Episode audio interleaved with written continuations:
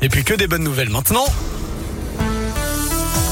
Avec Noémie Mébilon, voici le journal des bonnes nouvelles. J'ai vu Noémie sursauter en disant Ah, c'était à oui, moi. mais c'est bon, je suis prête. Eh bien, on parle de la meilleure baguette du Rhône et elle se trouve à Lyon. Pour la déguster, il faut pousser les portes de la boulangerie des Canuts dans le 4e arrondissement. C'est Valentin Lemans qui a remporté le concours organisé hier dans les salons de l'hôtel de ville lyonnais. Et puis, le prix du meilleur croissant du Rhône a été remis à Valentin Pain, euh, qui officie à la maison Valentin Pain à Besnay, dans les monts on- du Lyonnais. On veut bien goûter les deux, hein, s'ils veulent Ils sont les bienvenus radio. quand ils Voilà. veulent dans ce studio, Évidemment.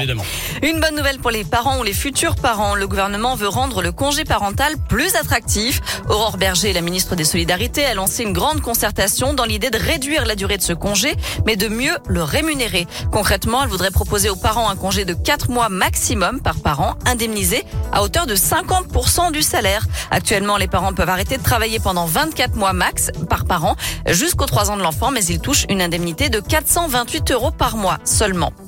Moins d'une semaine avant Halloween et certains n'ont pas pu attendre pour creuser leur citrouille. Des concours de kayak citrouille ont eu lieu ces derniers jours au Canada mais aussi en Belgique. Alors l'idée est simple, hein, creuser une citrouille géante et s'en servir d'embarcation pour pagayer le plus longtemps possible sur un cours d'eau.